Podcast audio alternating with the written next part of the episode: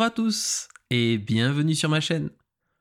Continuons notre série d'épisodes sur le fonctionnement de l'être humain. Nous avons abordé dans le dernier épisode un sujet sur l'importance d'avoir un ego dans notre société. Aujourd'hui, nous continuerons notre sujet en comprenant comment travailler sur l'ego afin d'être en harmonie avec lui et d'être la personne que vous souhaitez être. Afin de réaliser cela, il y a deux mots à prendre en compte, le plaisir et le désir. Deux mots qui ne font pas partie de notre éducation et qui pourtant sont l'essence de la construction de l'ego, afin de trouver une place dans notre société. Le plaisir, c'est une chose très simple. La plupart d'entre nous en a au moins un. C'est d'aller marcher, faire du sport, de la moto, de la peinture, du jardinage, du bricolage. Bref, c'est prendre du temps pour soi. Je parle bien d'un temps pour soi, pas pour faire plaisir aux autres.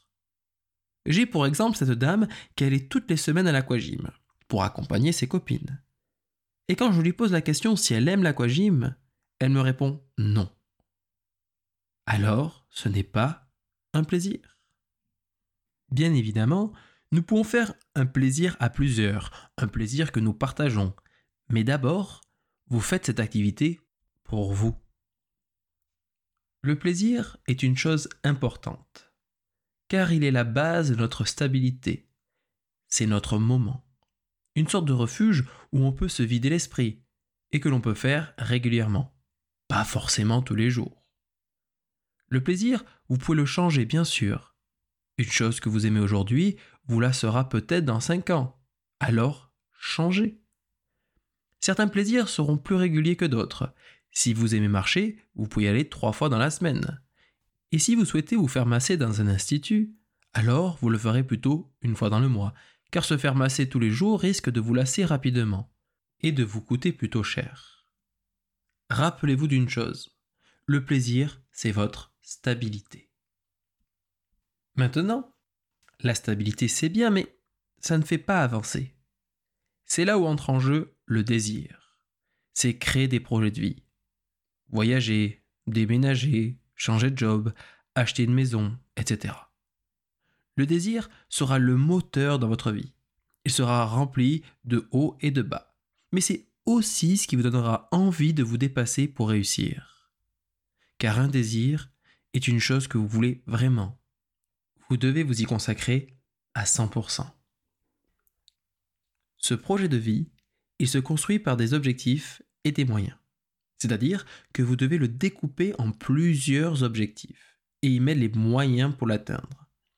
90% d'un projet passe par la pensée, c'est-à-dire avec votre intelligence, avec vos sensations. Les 10% restants, c'est de l'action. Vous allez utiliser votre intellect. Pour mieux comprendre, prenons un exemple. Imaginons votre désir, c'est de voyager. Voyager, ok, mais où? Donc vous allez affiner cela avec votre pensée.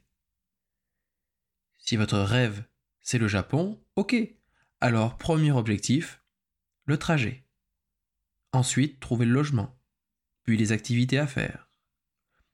Tous ces objectifs, il faut les penser grâce à votre intelligence. Il suffit juste de rester tranquille et de laisser venir à vous les idées. Une fois les objectifs tracés, alors vous y mettrez les moyens, comme l'avion que vous souhaitez prendre, les personnes qui vous accompagnent, l'argent, etc. Ça, c'est de l'action. C'est avec votre intellect que vous le faites. En fait, un projet bien pensé sera plus efficace que si vous y mettez les moyens en priorité. Vous allez sinon vous dire c'est trop loin, trop cher, trop ceci, trop cela, et peut-être même y mettre des peurs. D'abord on pense, ensuite on agit. Attention par contre à ne pas être attaché à votre désir. Sinon, à un moment donné, vous risquez de vous écrouler. Oui, un désir, comme je l'ai dit, est rempli de hauts et de bas. Alors si une porte est fermée, vous risquez de vouloir tout abandonner. C'est là où le plaisir est important, car sa stabilité va vous permettre de vous retrouver, de trouver un équilibre et surtout de vous sortir la tête de votre projet afin de souffler un peu.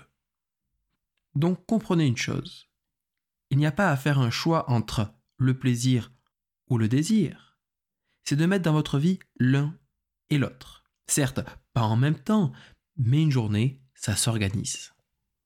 Alors, à partir du moment que j'ai mis ce processus de changement, une question va s'imposer à vous. Si je suis prêt ou prête à changer de comportement, alors qu'est-ce que je mets à la place? Sachez que vous avez le choix.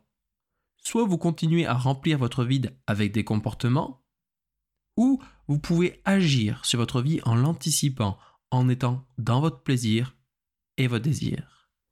La solution est dans le changement. Si vous souhaitez changer, alors changez.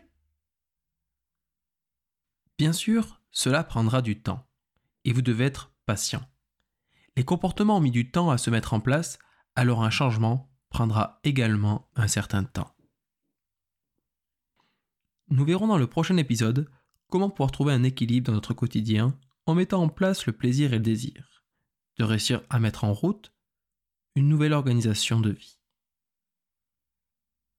Bien évidemment, vous pouvez trouver des informations complémentaires dans mon livre La clé de la réalisation de soi, comprendre, changer, s'élever. Sur ce, je vous remercie pour votre écoute, et si vous avez aimé cet épisode, alors vous pouvez partager et suivre ma chaîne. A très vite pour la suite de nos aventures.